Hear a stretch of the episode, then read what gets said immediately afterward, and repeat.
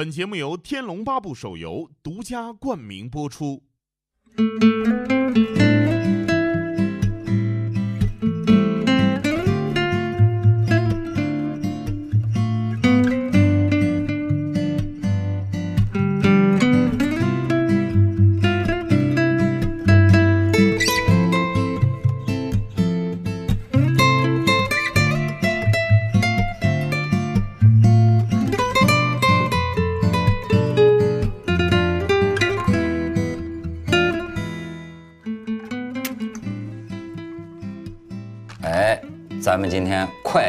江湖一把啊，马续上续上，对对续上，不是马爷，不是给你上香，不是，今天呢，咱们是给武侠上香啊。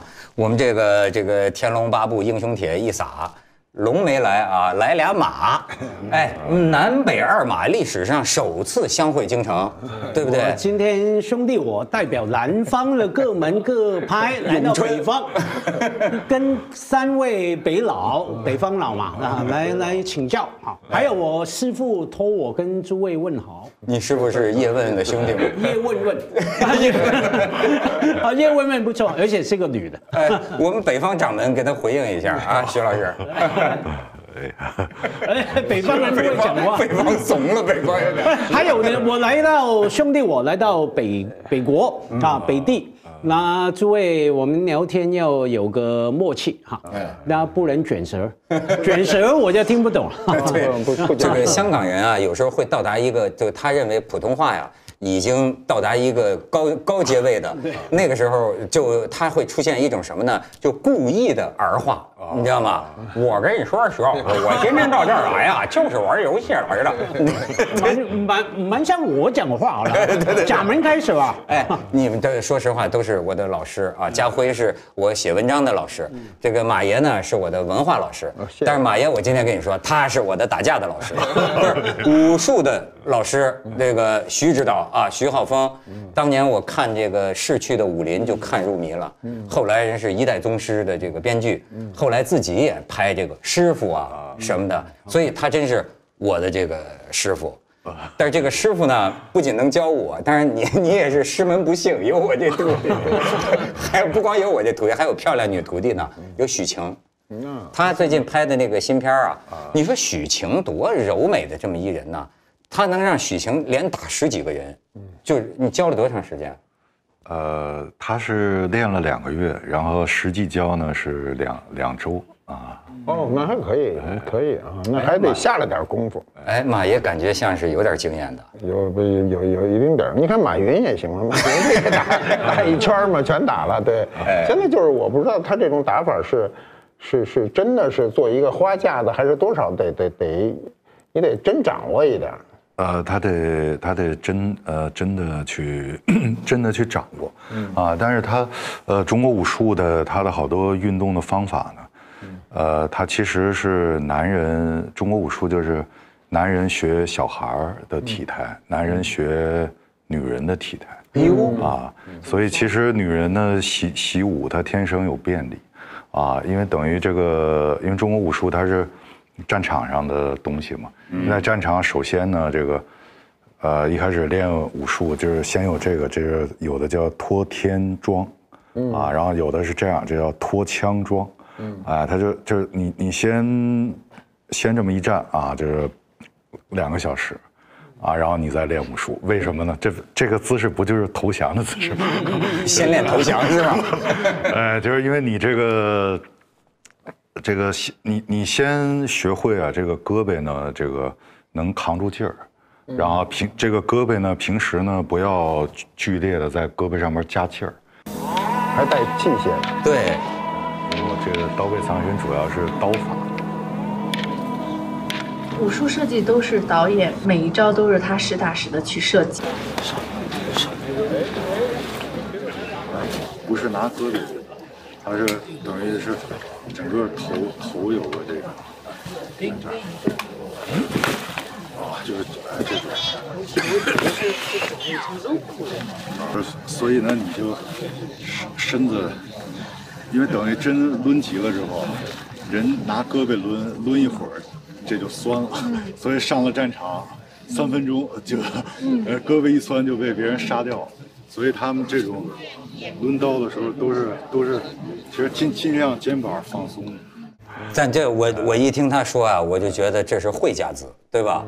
但当然咱们就是说这现在就是说武侠电影了啊。马爷，我先请教你一个问题啊，就是说，客气。你说什么叫侠呢？呃，我想想啊，侠这种精神呢，是一个不计成本，就是做事先不计成本。我们做事第一反应记成本，成本有两种，一种是经济成本，一种是身体成本。比如我要为这个事儿拼命，我是不是能赢？你第一反应就是这个。如果你有侠的这种精神呢，它是不计成本的，哎，是深入内心的。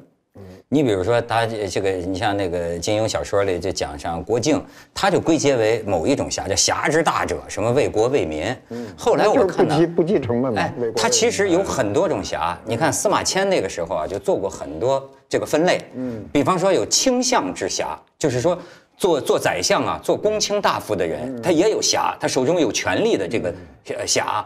还有一种叫豪富之侠，就是说富人，他利用他巨大的财富，他干一些侠义的行为啊。甚至还有这个叫街巷里弄的侠，农村的侠，哎，他有很多种这个不同的侠。那文涛，你刚用了两个字，我觉得经常杂在一起嘛，侠义嘛。嗯，因为假如说他只是不计成本的话，坦白讲。那些大魔头啊，坏蛋啊，也是啊，他他他也是去抢东西，也是会冒险去打哈。可是我们只会说他是魔啊，魔鬼的魔，不是侠。侠通常就我觉得说，要么有义，跟那个觉得那而且是公益的哈。当然呢，他为了报复仇也是侠哈。义，他觉得是正当的，有正当性的。那还有一个特点就是他是向外的付出的。哎，他你那大摩托都是往回收的啊，就是你是有成本概念的。我搞你的时候是要获得什么？哎，徐老师，您这拍武侠电影的怎么论？呃，他这个侠呢，后来就是，呃，明清之后啊，这个侠呢跟这个北方人称的那个爷，他是比较相近的。您就是侠，马侠，马侠。对，因为你看，像因为这爷呢是蒙古人啊说的。说的这个呃汉语的词儿，他是爷是指的什么？爷是出家人，啊，就是说这个三爷五爷，我是把你当出家人来尊敬，啊，你说这这爷来了，爷没有说我一来说啊这是我的，啊，来完之后的啊这个给老三了，啊这个给什么的啊，呃，而且这个侠呢，以前呀在，呃春秋啊，在秦汉呢，他等于是流放的下放的贵族。就是啊，他他本身他贵族嘛，就是荣荣誉大于呃一些东西。然后呢，他的他的地方上呢，他呃他会评一些事儿啊。其实呢，后来评完事儿之后，然后他他走了啊。如果呢这个，如果他觉得这地方他能够搞搞定啊，也他就演变成地地主，他就呃成了豪族了。所以这侠呢都是。呃，平宗侠影嘛，啊，后来那个在南宋的时候呢，就在中国文化呢发生了一件特别重大的事情，啊，就是等于皇帝降了元，然后，呃，丞相没有降元，啊，就是等于文天祥，啊，从此以后呢，这个道义呢就，呃，就就如此鲜明的，他就超越了权力结构了。啊，你说你说王天下，皇帝都投降了，但是丞相说我不降啊，这个这算倾向之下，对，士大夫，呃，士大夫。要这样说起来，侠就不是一种身份，不是也当然不是一种职业哈，不是说也有了，我就是游侠啊，是职业。是。我们通常是说这个人有侠气，哎，啊，对啊，他可能是个士大夫，可能是个商人。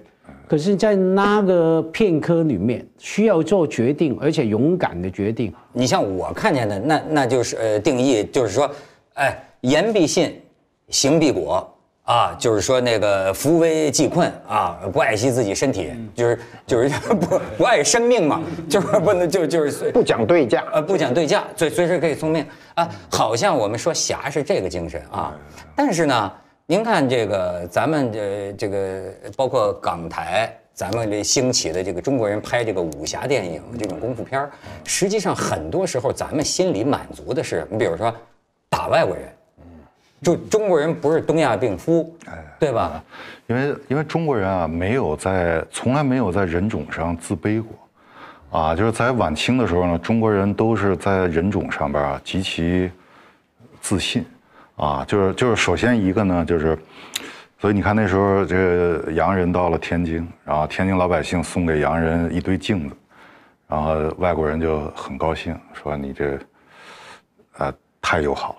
啊，然后这个中国老百姓呢，其实是因为一个社会文明之后，他有好多话呢，他是，呃，就是福福语啊，就我不是直接说出来的，那就是老百姓说的一种福语，那意思就是，哎，你们这个长成这个样子，你还好意思在中国待着？跟那个跟文人情节有关，就是刚才说了，就是说中国真正能体现侠义精神的很多是文人，比如刚才提到的文丞相文天祥。在中国历史上，真正体现这个侠义的，就是文丞相算第一冠军。他在整个被劝降的过程中，无尽的利诱，无尽的这个怎么都能换这件事儿，拿命、拿亲人、拿钱、拿权力，全换不来。哎，不跟你讲这个对价，我就是遵循我内心想的。就你说连主子都降了，您您算什么呀？你为谁坚守啊？所以可能我们这种东西看得多。动手这东西啊，是您的强项。他小时候练过，他他也动笔。他动手是这样，我们因为没有看到，因为我我们小时候比较喜欢打架，就是我们今天看到的所有的武术类、搏击类的啊，就这种竞技类的，它都是在一个规则之下的。你生活中你碰不到规则之下，你跟谁打架，人说咱按一规则打。嗯，你跟他一动手，他抄一砖头，这叫啥规则？没规则。过去打架都是这么打，没有规则。我们小时候正处在一个。就是比较动荡、没什么规则的时时代啊！就我身边的男孩子，没有没开过瓢的，脑袋就是脑袋没流过血的都都少。你看我这么文文气的人，我这脑袋还开两回瓢呢。开瓢是啥意思？开瓢就是满头是血被打的。开瓢，脑袋开了瓢了。我也我也说没有。到我们这一代打架呢，就是他会有一些规矩。这个规矩呢，都说是从您这一代下来的。就是如果有有二十多人，然后把两个人呢堵到。一条胡同里，然后呢，这个人呢就就开始喊那个这二十多人里最有名的人，对吧？然后最有名的就他就喊窦文涛的名字，然后这样都 你就必须得从那些人里出来，出来之后说 说说人人多欺负人少，这这不行，我跟我单跟你打，你敢不敢？哎，对对。然后呢，你你要打完之后，如果你把窦文涛给打了，哇，那你就你就带着你那兄弟穿行二十多人就走了。呃，所以那个时候有一个，呃，我们那时候还有一个电影啊，那个电影呢叫叫《幕府风云》啊，就是后来呢给高仓健啊拍那个感动亚洲的那个铁道员的那个导演江吉康男，哎，他当年是个拍武打片的，呃，然后他的他的那个最后情节就是啊，就是两两波这个呃高级的幕僚打在一起，最后呢一波还有还有几还有一两百人。另外一波就剩几个了。他说：“哦，我今天一败涂地，啊，但是我能不能和你对决？然后另外我身后有一两百人，然后说：哦，这是我的荣誉。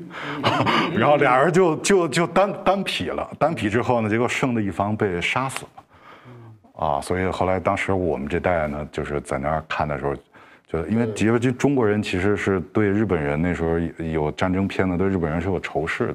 结果后来一下发现，哎，日本的这个。”将军贵族其实和我们街头打架是一样的。这我都没想到，就是说，就是五十年代生人跟六十年代生人差十年哈，就是包括规矩都完全不一样。我们那时候就是打架，就我印象中非常深的哈，就是把对方打打伤了的时候呢，再怎么着，所有人身上凑钱，哪怕凑五毛钱都要给他扔在那儿，说看病去吧，都是这样啊。人家就是道义有道。对 对，那那真的完全不一样。我们打架打了对方，就第一件事之后，从他口袋掏钱，就你们北方人说兜里，从他兜里找一下有没有钱，拿走，把那钱拿走。广东所以经济发达，我们聪明嘛，精明。但但但但甭管怎么说，咱这这打打架是不能提倡的。这社会慢慢文明了，那文明呢，他就有这种欲望啊，他确实在武侠电影里。武侠小说里，他得到心理补偿，甚至现在都有这个武侠游戏。哎，我有时候就想啊，你说像他这个现在这个游戏啊，他进入虚拟的这个空间呢，他有操纵感，那就等于是四肢的延长啊。嗯，就你那种感觉，就是你无敌的这个感觉啊，它这不会更强吗？哎，那当然，他感觉是更强，但是他打就是人和人之间接触的时候，胆怯是一个很正常的现象。我们不要简单的理解说一动侠义就是动手，不是。帮你说一句话，啊，有时候，呃，我们也碰到过事儿，比如我记得我好像大概二十多年前吧，我去那个。呃，广安门火车站，广安门火车站是货场，货场那个地头的人都比较复杂，天天的都都咱都没见过，我是头一回去，是为了有一批家具要在那儿卸车，也不知道怎么阴错阳差的弄那边去了，结果我就两个人去的，去的是不是也不是因为什么小的口角，就是就人就越围越多，我们就两个人，人家很多人，而且全是那种就一看就是那种不善茬的人哈，然后。我跟另外一个人，那个人比我年轻，比我年轻呢。我认为呢，就是，呃，平时我不认为他是个很英勇的人哈。但这时候一下就冲出去，他一下就把我挡后头了，因为我比他岁数大嘛。嗯。啊，那时候我才大概四十来岁吧，他大概在二十多岁。嗯。然后他上去就特横的跟人家说，我都觉得就就就快打起来，就动手，一动手我们就肯定啊，就各种黑砖你就挨着吧。然后他就说，他说我今儿本来挺高兴的。他就说：“你们别弄得我不高兴了啊，对吧？”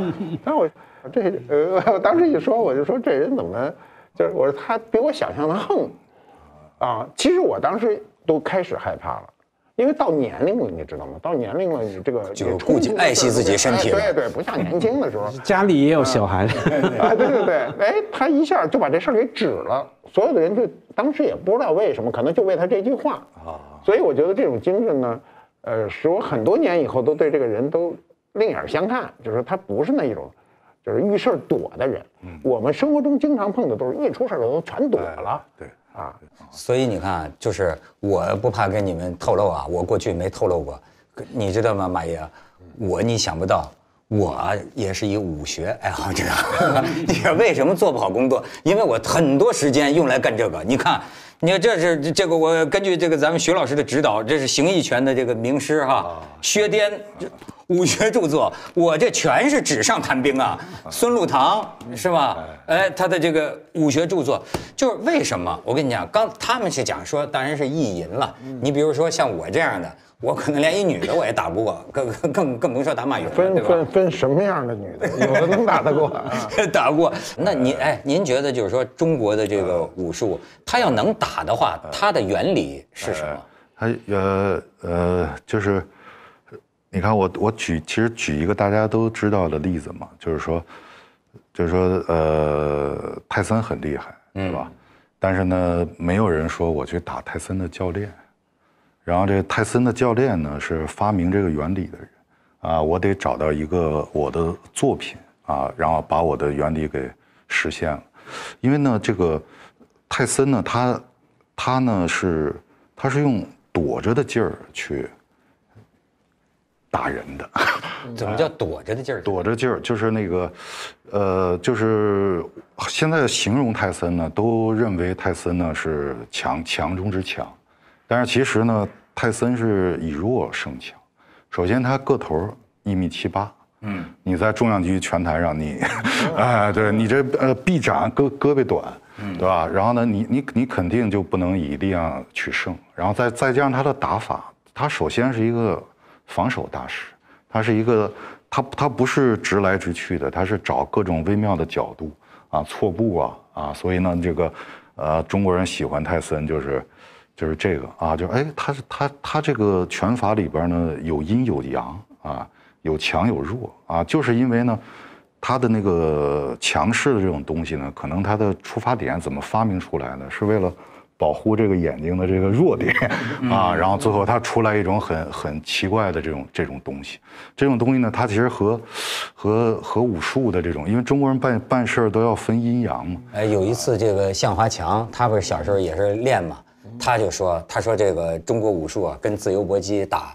他说中国武术关键得在角度，这个你觉得他说的有道理吗？呃，是是，这就是招招熟，就是角角度，就是就是你看你看泰森呢，泰森打他没有说没有说直着打的，呃，要不然呢，我就做一个高低的变化，就是咱俩如果是直的的话，我一低我就啊钻钻到那里边去了，哎，要要不然呢，就是我我一下我我闪到你的侧面去了，哎哎，他都是找这个高低，找这个政策的啊，然后呢，这个用这个躲人的劲儿打人，但是如果你说这两个人真的这个面对面，那就是完全靠即兴，对吧？呃，不是他呢，就是因为人的本能啊，人的习武呢，就是习惯啊，改变本能，啊，就是人的本能好多都是错误的反应，啊，所以你我我必须得通过，呃，武术的练习把这个本能改改过来。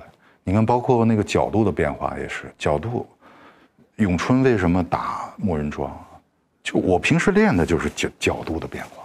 对，我我我我并不是拿我的小臂去磕磕那个木头，别我我，对吧？哎，我是噼里啪啦就是绕绕绕着木人桩来来回走，角度就是我平时练的。哎，徐老师，你你现在觉得就是说，中国的这个武术家呀，我我一直我很好奇啊，我觉得他们是不是琢磨出来了一种特有的劲儿？就是说啊，这跟咱们说的那种练哑铃、练拳击，这个肌肉力量大，不太一样。因为我看过他们很多的形容，比如螺旋的劲儿、惯性的劲儿，呃，甚至是钻的，就是穿透性很强的这么一种劲儿。这种劲儿是怎么出来的？啊，就是一个九十岁的老人和九岁的小孩，他打喷嚏的时候，他那个浑身震颤的那个劲儿是一样的。嗯，哎，你你啊，或者说我我这个我我在神经上边，我这是烫的，嗯啊，就就是我 我哎，九十岁的老人和九岁小孩是一样的，啊，哎，所以呢，这个，呃，就是等于他有有些武术家就发现有一个啊，不以年龄，就不像年龄衰衰退的那么。明显的这这么一个人类本能的这么一个动态，然后他就用各种器械啊去开发这种这种东西，开发这种哎，开发劲儿，哎，这个，所以这个在武术里边叫什么？叫叫叫寒颤劲儿，嗯，寒寒颤劲儿。如果老人要保护自己，他就必须得用这个阴招，不不，他必须得用寒寒颤的这种方法。啊，因为你你已经这个地方都没有没有肌肉纤维的伸缩力了，你必须是，呃，有一个寒颤的这个震震动，就是全全身一一下，然后要害部位狠的一击，就是说你你来就碰见抢劫的了，然后说我就我就掏这个掏这个钱啊，我就直接给你钱啊，给你钱就让你靠近我啊，靠近我之后，然后如果你如果你平时。啊，练这个东西，然后这时候我就，在这个距离里边，啪，就是一颤啊，就挤你的咽喉啊，然后或者一个或者你我没有钱，说，哎呦天，你这，哎呀，我真的没钱啊，小伙子，就是你这挠的时候，这时候这这这不就起来了吗？肘尖在肘就起来了，哎，然后起来之后呢，他就他等于这个，这啊这靠近了之后啊，往往面面门一砸，但是但是你正常的这个砸是没有劲儿的啊，你必须是像。打寒碜的，这样的才能，呃，才老老人靠狡猾。这听起来就是阴招。比如说，你你刚才讲，我就我觉得挺感兴趣，就是说人很多时候有很多错误的习惯，哎，错误的反应，错误的反应。你比如说，你能跟我举个例子吗？咱们要是比划一下，我我的错误的反应怎么就能把我坑了？你比如说，是我打你还是你打我？呃，你给我指导一下。这个我我我或者或者讲一个。讲一个例子吧，嗯，就是比方说这个，你看，你看，咱俩咱俩一块儿一块儿抵住，抵住之后呢，我要我要把你拉过来啊，啊，我要把你拉过来啊，我我如果这样直接拉你，你就会扛，对吧？会拽，呃，所以所以这时候我怎么把你拉过来呢？我是先先先先先冲着，你看这样。这样抵，呃，我我我冲你一使劲儿，你你肯定要要抵抗。对，哎，我这一抵之后，哎，这样，这真是，这是，哎他往死里打。我跟你讲，这他就演示了，这就是人性弱点。这就是他，就是他琢磨你这个人性。我就先先给你，先给你一下，再，你就，你上次我跟一个练太极的，在这个节节目里边还比划过吗？不是说说多后后边多少人推他，对对，他这是千斤坠他不动啊。当然大家都说他是骗子，但是我就说啊，你永远不要特别简单的。对一个现象下断语，这就是我的人生经验。不，就是因为呢，很很多事儿就是这样，一换一真。你说他是骗子，有有可能，但是呢，也有可能有点别的。你比方说，他给我这么一试啊，别的功夫我不懂，至少杠杆原理我明白了。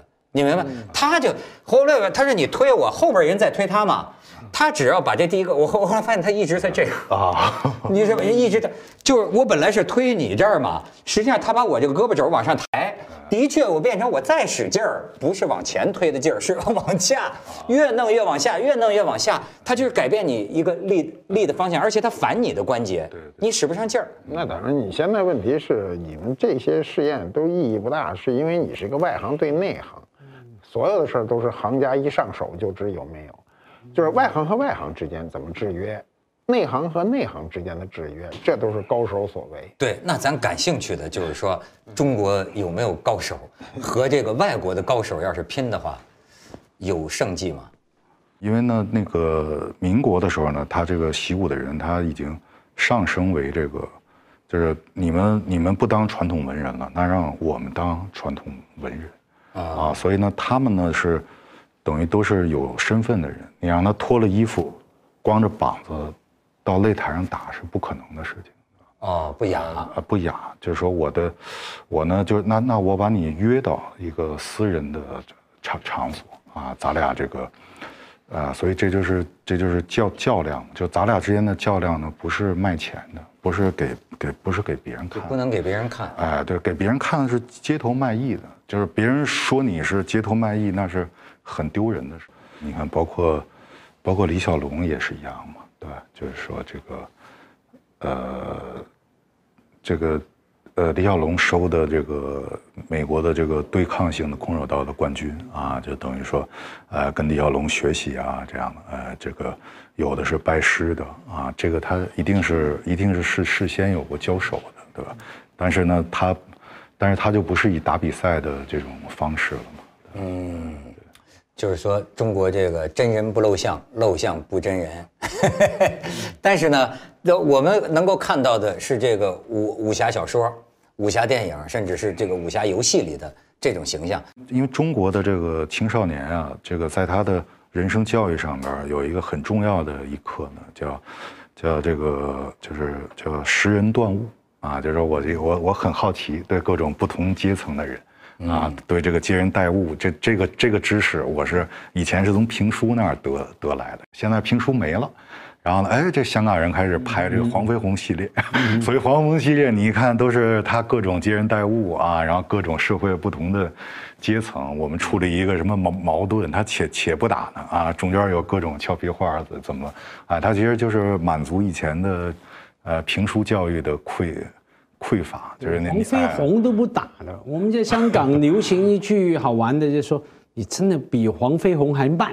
因为每次要打的时候呢，总是说 等一下啊，这都是等一下，结果不打，看了半天不打。对他要讲的。然后如来神掌就是还出楼主那个录像的嘛，那录子现在举手就哇，那个手手掌中心会有光打出来，这样这样这种还出楼主。我这个对武侠小说、对武侠电影的这个最最终的敬意消失，就是这种现代科技融进去，你什么飞就是吊个威亚什么的放光，这我就觉得太小儿科了，就不好玩了。其实对李小龙的早期的电影还是很喜欢的，就是他是拳拳到肉，都是真真刀真枪的干。哎，这还真的，我觉得这个你看咱们，你像看西方有些这个电视剧啊，你比如像这个《权力的游戏》啊。按说它是假的，是这种这个奇呃是是幻想的，可是呢，他拍的实，他拍的像真的一样。我们的有些这种玄幻的吧，他就是说不是我们的有些拍事实的拍的都跟假的似的，就是呃他们就讲啊，这里边倒也没有什么高低啊，是不是？您觉得就是说中国文化里啊，你比如有老庄。呃，包括像这个古代有这种神仙传，嗯你觉得是不是咱们的文化里就是有一种特有的仙气儿，就那种清虚之气啊？哎，喜欢违反物理的，违反地球引力。那个如果在这个文学描写中呢，我觉得是特别能够接受的，就是它，因为你可以发挥想象嘛。但是如果你突然发现哈，这电影给你拍的，比如那个那个。那个谁呀？就章子怡一开始拍那个英是英雄本色，啊什么站在竹子尖上那个卧虎什么藏龙卧虎藏龙啊，卧虎藏龙，你站在那个那个竹子尖上，那个我让我看就变成一笑话，就一就就变，就我内心就就变成就真的瞬间变成一喜剧，他就集中不了的去看，啊，在那个那个竹梢上来弄来弄去的这个，我觉得这就很喜剧。如果你要掉到喜剧的这个思维里呢，这事儿就变得不好看了。哎，马爷，您看，就接着您这话头，看在您眼里啊，就是喜剧。嗯，这要是看在这徐老师电影学院的老师啊，看在他的眼里呢，这是调情剧，或者是床戏，就主就是，就是你像他那两个人呐，其实就你看那个周润发和那个章子怡，呜，他其实飞吻去了。他是不是把李李安他就把这个拍成了一种就是男男追女女追男的这么一种戏了？但是你说你对像徐克这种风格的，他这个武这个这个武技武功的电影手段，哎，你觉得是不是玄幻的那种风格？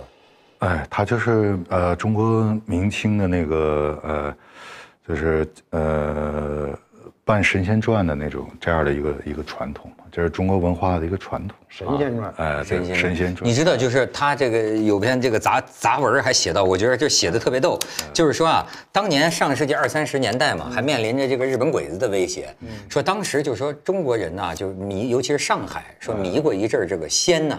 就是这种的这个剑仙，这剑仙到后来，你像《蜀山》什么《剑侠传》，跟这个就有一脉相承的关系。然后呢，说的，但是剑仙呢，不像《零零七》那么浪漫。说这个剑仙片中啊，基本没有谈情说爱的场面，全是暗恋。然后你看他总结这规律，我觉得特逗，就是男女剑仙之间，以祝你早成大道而相互拒绝。祝你早成大道。哎，你这么说有没有点最后《卧虎藏龙》里周润发？跟杨杨杨杨杨紫琼，我记得我看那个，你看《卧虎藏龙》，我觉得看的最逗的是我在香港看的广州话版的。你知道我们这个北方人呐，听那个广州话版的就笑喷了，你知道吗？就最后这个杨紫琼跟那个周润发不不行了嘛？杨紫琼那大概意思就是说，哎，养好你这最后一口气，你就。成仙了，对吧？然后呢，周润发不是说不行，我要用这口气说出我爱你吗？但是你知道广州话怎么说？周润发说嗯的，我就笑嗯的。这是演技问题，不是对语言问题。男女剑仙之间以祝你早成大道而相互拒绝，显示自己心存理想。最有人情味的话是什么呢？下次联手，有缘再见。然后一旦说出可否接受我？往往死于非命，偶然终成眷属也十分的乏味。呃，一般描述也被冠以他们夫妻共同修炼，进展神速，很快成为了土地爷和土地奶奶。说这个零零七的除暴安良是为了全人类的幸福，而剑仙铲除妖孽呢，则是为了什么呀？你就想不到宇宙清净。这个负担更重是吧？然后呢，大家就是说，哎，这么大的本事，这个剑仙为什么他们不去打日本鬼子呢？解释是他们的性格比较孤僻，这就是曾经流行在上海的这个这个剑仙。你你是觉得，就是说未来随着这个特技的发展呢，好像有望接上这个根儿，是不是？啊，嗯，是不是这个中国文化里啊，就有一种。你看，这有有一句话叫“皇帝什么什么且战且学仙”，就是中国人是不是好一些个那种呃飞升的、缥缈的、飘逸的？这个你觉得是不是西跟西方文化是是有一个不同的？我觉得差距不大，就是西方人也好神仙，所以我们看的像《哈利波特》这种最受欢迎的这个电影，往往都是好神。对，但我觉得他们的神仙好像比咱们的神仙呢体重大。那也差不多，重更重，给我的感觉是。你看，像《西游记》，《西游记》至少有八百年了嘛。武侠类，当然我我觉得啊，刚才我其实可能也说偏了，就是说它特技这个，我们不能随便就攻击人家搞电影的搞特技也不容易哈。嗯嗯。但是有一点，就是在极限的时候，你会忽然放弃这个事儿。就什么极限呢？就周星驰那功夫。嗯。功夫是他那个跟。让我说他不是叫特技，他把这个事儿给把功夫这事儿彻底放开了，让人在踩着风火轮，呜呜呜的那个什么，一会儿蹬一脚，不上哪儿去了？反正那你倒不考虑这些事儿了，就是你你变成一个彻头彻尾的喜剧。哎，家辉呢？家辉，哎，你觉不觉得香港人？我觉得挺有意思的。就是当年这个，你比如陈真，我霍元甲、黄飞鸿，我概括一句，香港人就是我我原来一看电视剧就讲广州话，我得中国人，我还东亚病夫，哗，香港人永远都只有解气，那个就是我们中国人不是东亚病夫，你觉得这是不是香港人较好的一种心理需求？当年？我觉得很难分开，要先界定什么叫香港人哈，因为那时候拍什么马永贞啊、陈真啊、李小龙的戏什么，那些导演编剧都是从上海过来的，嗯，所以他们严格来说不是说哎我们土生土长。啊，另外一代的香港人啊，他们是那一代，所以他们带来那种对于呃中国被列强占据、租界种种的欺负的，所以我们不是东亚病夫。其实这个反映的恐怕不是香港在当时的恐惧，是延续上来哈，从清末明初延续下来的那种啊，我们要中国人要站起来啊。反而是到后来的，不管是周星驰的无厘头啦，然后那个那个，甚至香港的古惑仔黑社会片，其实是另外一种武侠片呐。不过他用了枪嘛。假如搞电影研究最清楚了，研究黑社会电影，A Man with a Gun，拿枪的人；研究武侠片，A Man with a Sword，拿刀的人一样啊，拿剑的人哈，就是一样嘛。所以啊。就这就说回我们最前面说的侠，因为有不不同的人看电影有不同的快感，对吧？有人喜欢看那种飞来飞去啊，跳来跳去，呃，还飞把刀出来；有人看爱情等等等等。可是它作为我们称为武侠片，就是武跟侠嘛，还是打动了最能够普遍打动的，就是侠的部分嘛，哈。当然还有武的部分，武的部分我觉得马爷有部片蛮。蛮蛮有趣的，在中国武侠片比较少见的，陈可辛的这叫武侠什么啊？那就叫武侠。它里面就拆解什么叫武侠，为什么它可以放毒，可以装死，可以可以放暗箭哈？物理学从物理学哈，它怎么跑上去？它在武侠片里面来解构武侠的科学原理哈。所以甚至作为导演哈，创作者都有不同的路数嘛。有人用什么站在竹子上面来调情床戏啊？王家卫用武侠来拍张爱玲的感觉文艺片哈，陈可辛拍那个科学的武侠哈，我觉得各取所需。可是到最后就是侠这个字嘛，哎，你没有侠就感动不了了。对，你说是侠，这这这往往让我们看的流眼泪，就觉得因为咱们是弱者嘛。一旦有人出来主持正义，那就马上就就就感动，这算是一种心理需求，对吧？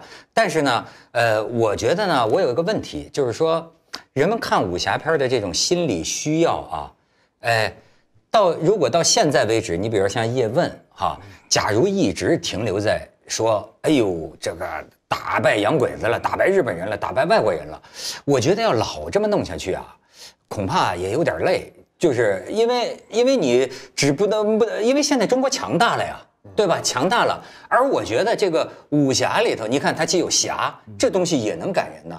另外就是说，你包括我自己，我就觉得，你比如说我看这个武打片，我不光爱看武打片，我看这看所有的这个格斗。我曾经跟这个徐老师这个问过这个问题，我说你说我是因为打不过别人吗？就是然后我就老爱看这些。前半生是这样，不是就小小时候是这样，但是呢，后来呢，哎，我可能为你行侠仗义而感动，但是现在马爷，您信不信？我琢磨这些啊，我为什么觉得对我有用了？就是我就觉得，哎，人就是条条大路通罗马，你琢磨什么事儿啊，慢慢的对你有启发。我当然就不要脸的说啊，虽然咱这个学这个舞啊，我是这手无缚鸡之力，但是你比如说，我就会觉得。跟我主持节目有关系，跟我主持、跟我跟人聊天儿，它有关系。我在这个里边得到的一些个东西，我为什么喜欢看孙禄堂说的这些东西啊？我经常会想到，哎，工作中甚至谈合约，跟人怎么处理两个人的关系。你比如说，我给你举个最傻的例子，就好比比如说，辩论比赛。那就有点像是硬硬桥硬马，打刀对刀，枪对枪，这直接打，对吧？但是你发现没有，聊天啊，这样容易聊不开心。嗯，你比如说，我就是从这些所谓的一些太极啊、发力的里边啊，我慢慢琢磨，它是中国的一个思想财富。就比如说，你聊天，哎，得有时候你得顺着聊，顺着聊不等于你没主意啊，但是会让大家更高兴。会聊天儿哎，会聊天儿。你比如说，你比你比如我就举一个很很很傻例子，假如说，你比如说马爷跟我说，说文涛你那个圆桌派啊不好看，对吧？那当然我要硬桥硬马，怎么就不好看了？你给我说说，我打死你，对吧？但不，但是，关但是你看，我可以说。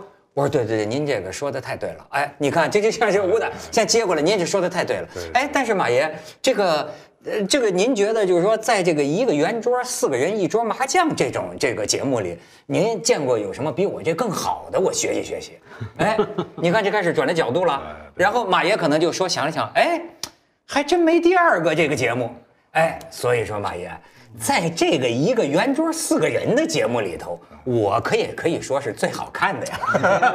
这个是北方人的狡猾，我们南方人很简单，不好看别看。你就是咏春，你就是咏春的短的。哎，您说这里边是不是有点武学的道理？就有点像说他他他先过来嘛。我经常发现，有时候人跟人交往，没必要直接打人腮帮子上。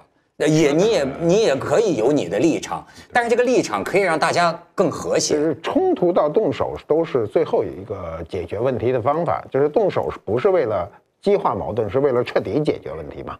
对，武侠就是这个精神嘛。对，所以我老说，就是就中国这种武侠精神，它不是说刚才我们一直说一个是武，是一个侠啊，咱们现在捏在一块儿说，那么。这里从《侠客行》里，就是这个李白的那个诗里说的非常清晰啊，赵客漫胡缨，吴钩霜雪明，呃，十步杀一人，千里不留行啊，事了佛衣去，深藏身与名，深藏功与名啊，身与名啊，身与名啊，那就我那时候不讲功名，就是讲身和名，就我藏起来了，就说事了佛衣去，深藏身与名，这个。呃呃，就是是一个非常高的境界，就是我我完了这事儿就没了。侠客过去就讲究我帮你把事儿办了，把事儿铲了就没事儿了，对吧？所以，我我觉得我们今天呢，就生活中也有时候经常，我到现在也是经常要帮人点事儿。有些事儿是小事儿，比如人家说，哎呀，我们那孩子什么入幼儿园入不进去，你认识不认人？帮我们说 说句话呀，这不就是小事儿吗？你能帮的时候就尽量帮一下。其实你说这有对价吗？没有对价，也没有功利，什么都没有，就是我帮你一忙，我能帮就帮了。过去侠客精神很多时候是一大帮忙，要帮助这社会共同前进。哎，对对对，有人说整个从武林啊再拉出来江湖，那这是两个字嘛，帮忙。那今天我帮你，明天你帮我，因为我永远不知道什么时候我需要你帮我。对，别人需要你帮忙，就两。但是你要这么想，就不是侠了。说哪天那他用着我了，我用着他了，那不是。确实，马爷说的对，他是有这么一个定义的，就是说，就是说啊，他不留不留这个功，不留功名。对，哎，就事了拂衣去，就是说这事儿我干了，你知道都不知道，我已经。没影了，哎，其实这是一种人格美呀。比如说，我们原来说最爱看香港那个《英雄本色》，哎呦，看得我哭啊，那个热热泪盈眶。那个你看，最让我热泪盈眶的就是周周润发呀，周润发那个瘸着个腿，他捡个盒饭吃，哎，这个让人感动是有个规律的，是不是？就是说。一个人呐，特别惨。我发现香港电影就深通这个，他先把你蹂躏到特别惨。我看周星驰电影我都哭，你知道吗？就是他先特惨，最后练成神功，我天哪，就你就看他哭。那不是还有一个早期电影跟现代电影有一个根本不同，就是早期电影最重视的是男人情。今天的电影最重视的是男女情，这事儿这很低。过去英雄本祝你早成大道。那假假如说到男女的话哈，在武侠小说也好，武侠电影也好，里面有人研究，其中有个美学问题啊，性别美学，就是说。那种呃呃，可能香港的黑社会片也是，这是男人的美学嘛？男人情啊！他他呢？我说那个英雄本色，他不是令让你感动，真的不是那个剧情，是当时的电影美学很突破，包括把音乐大量的用在那个位置，从头到尾，对对对，音乐很重要，感觉看那个 MTV 一样。还有黑社会的那个造型啊，穿个马哥外套风衣。咬个刀个牙签，哎呦，当年感动过我们的，就在那个小，你知道吗？小录像厅里，今天年轻人都不知道了，黑漆漆的那个都雪花点儿的那个录像带都，周润发咬这个牙签儿，一般都是就是就是就是这这这这是，真的，我的天哪，是吧？而且这就是像刚才《侠客行》李白说的嘛，“十步杀一人，千里不留行”，完全掩饰的都是这个。你就像他有一次就分析这个吴宇森的也是，就是说，往往你看吴宇森早年的东西啊是直线的，就非死即生，要不就是冲进来，要不就是冲出去，没没有没有没有第二条路。哎，在这种特别让人这个这个就是狭叫什么狭路相逢啊，勇者胜，勇者胜。所以你看马爷，咱们谈到这儿有点意思了。我觉得一个就是你说这个男男人这个男人情，男人情，那你说。哎，像这个这个《英雄本色》里头的这种啊，这种在今天社会里还有吗？就没有啊，所以我说现在都是男女。应该有吗？应该有啊，他缺这个嘛。你像男人，你像那个最经典的那个场面是背靠背，就最后打到最后了，两个人背靠背的那段话，就互相脸不能看脸，因为很危险嘛。嗯，那是我觉得在电影史上都是非常精彩的，就是展现男人情的一个。呃，一个桥段，这个桥段中呢，很重要的一点，为什么他背靠背说话呢？就是互相有极度信任。我们现在没有极度信任，就他不打我一枪就算好人了，对吧？没有信任，有就是我现在用这个词儿是很很。我跟家辉就不可能背靠背，而是我扒他肩膀后头。可是马爷，马爷极度信任，这个是很重要的。我们生活中现在特别缺的就是这个。马爷，你觉不觉得这侠义多在少年？那当然是年轻的时候，老了就变贼了。这年轻的时候为兄弟两肋插刀，对，老了为女人插兄弟两刀。哎，但是就说你说现在讲这个东西啊，你比如说，呃，你像呃徐老师拍的电影里，他有有有另外一面啊。你比如说，咱说这个师徒或者干嘛的，其实他都有一个。我教出个徒弟啊，我还得防着这徒弟，对吧？别别被这徒弟，你像你拍的那电影里，最后那徒弟就把师傅给算一算计一道，把师傅给灭了，自己成了嘛，自己成了名，等等。他这个旧社会里啊，又有很多这种复杂的人情世故。哎，所以这个就是在以前就就偏门呢轨道，所以他练武术的人，我一定得急切的往这个文人之道上去转。啊，我只有这个意识，我的交流方式，我的运行规则转成文人系统了，啊，这大大家才都安安安全。啊，我这才知道他说的这个文人系统是什么意思。咱们就是咱们讲的君子嘛，对，就仁义礼智信这一套。哎，这个啊，这马爷，我现在在这个就是体会挺深的。就有时候说，咱们小时候啊，老为这个东西感动，可是就是像你说的，岁数大了，有点贼了，有点贼了呢。我觉得我还是有点就这负担，对少数人啊，我做不到这个，就对大多数人。哎，我有时候还练着，就是说，比如说咱俩是哥们儿，咱俩特别好。那么现在啊，你可能有点呃困难和挫折了啊。我觉得我还有保守的这一面，就是说，那这个时候不能离开他呀，当然得跟他在一起啊，得帮他呀，他是他最难的这个时候啊。可是我现在已经发现，因为很多人劝我，就让我意识到这个社会啊。有些人已经有了另一种计算方法了，就是，呃，我小时候会觉得这叫丢人呐，哎，但是现在有些那个，比如说是投资人呐，就他就会非常理智的告诉你啊，你你不你不要再跟他在一起了，说你你你你你你你你要跟他保持距离，你跟他脱钩，对吧？当然，你知道我也是觉得为自己打算打算，这确实是有利的呀，对呀，你再跟他搞在一起，他把你一起拖到深沟里去。那么，可是我老觉得这事儿做不出来啊！你你你你你有这种感觉吗？而但是我又同时又发现，就是有一些人的道德观念在改变，他们认为市场经济嘛，那当然了，就好比你的公司股票好，我就买你的股票；你股票不好，我就不买。这里头有什么仗义不仗义，哥们儿不哥们儿呢？你你你你们怎么看我这？我觉得你刚说的那种情况哈，最坏的那一个例子是银行啊。银行跟你交朋友是什么？哎，看着你这生意顺了，我过来跟你交朋友，你要不要钱？要不要多借？你本来贷款贷了一个亿哈，我还说哎，再贷两个亿吧，支持你发展。然后稍稍看到你有困难呢，不仅说割断，不仅一刀两断，而且打电话讨债，你知道吗？马上把那三个亿拿回来。他退到极端就是银行咨询，所以我有时候还挺怀念过去的那段时光，就是不是什么都算计。现在你说我们不算计吗？我也算计。对，但是我有很多时候确实不算计，我也懒得去说，我什么没算计啊？什么？这生活中这种事儿多极了，啊，因为只有不算计的时候，这日子过得才舒服。你天天算计，这有什么意思？啊，跟什么事儿都计算。你比如我上你这儿来，我要算计我这下午值不值，我这个录节目什么值不值，谁给我钱多，我上谁那儿去，这不是我们非每天非要做的事儿。那你根据什么来决定你要做的事儿呢？我觉得根据我内心，文涛跟我不错，哥们儿有人情啊，有人情。其实说你现在讲哈，你现在讲人情本身也是一个利弊关系，是吧？就是你比如文涛叫我，我就说，哎呀，这这咱得还还人情啊，啊，是不是？他帮我一忙，我得帮他一忙。这个这个是我们觉得当今社会这是一个很正常的，文化是一个强有力的一个。一个背景，在这个背景之下，我们每个人无无一就是无一例外的不能逃脱这个文化对你的，不管是帮助还是惩罚。我我觉得啊，就是它里边还有一个，除了你比如说咱这个，我觉得很多小说、电影里还可以有点这个古风啊，就是把人的这个共识和感情啊，往那个仁义啊、仗义啊这个地方再找一找，是吧？除了这个之外啊，还有一个就是啊，你也要懂得感恩。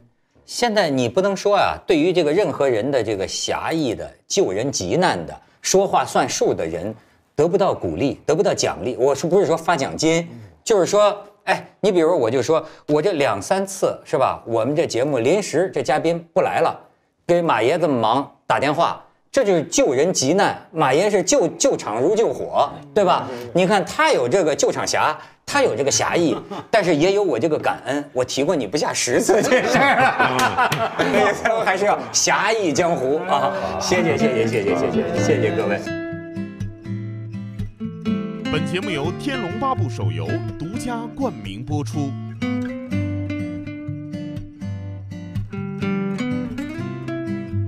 你看，这是这个我根据这个咱们徐老师的指导，这是形意拳的这个名师哈，薛颠。武学著作，我这全是纸上谈兵啊！孙禄堂是吧？哎，他的这个武学著作。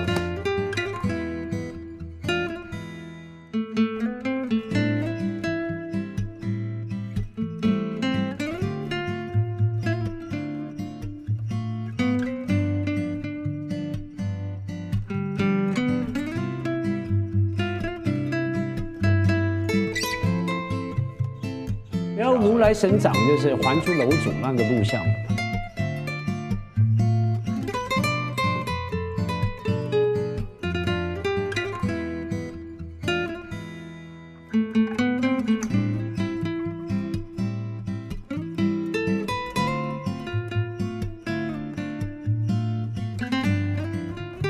你看，这有有一句话叫“皇帝什么什么，且战且学仙”。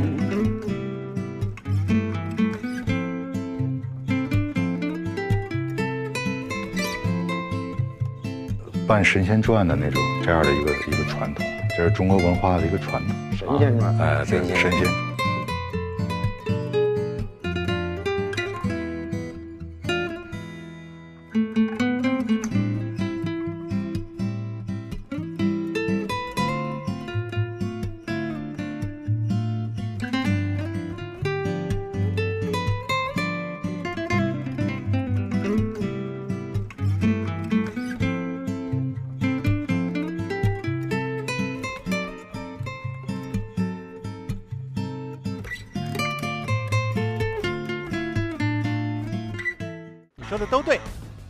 在知识当中的知识含量达到了知识爆炸，整个大脑回路都会亮起。到现场才真正体会到了什么叫脑爆，充分的感受到眼界大开的快乐。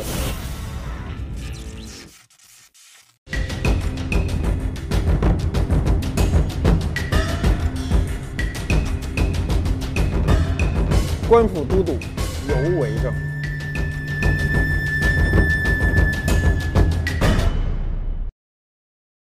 世界很酷。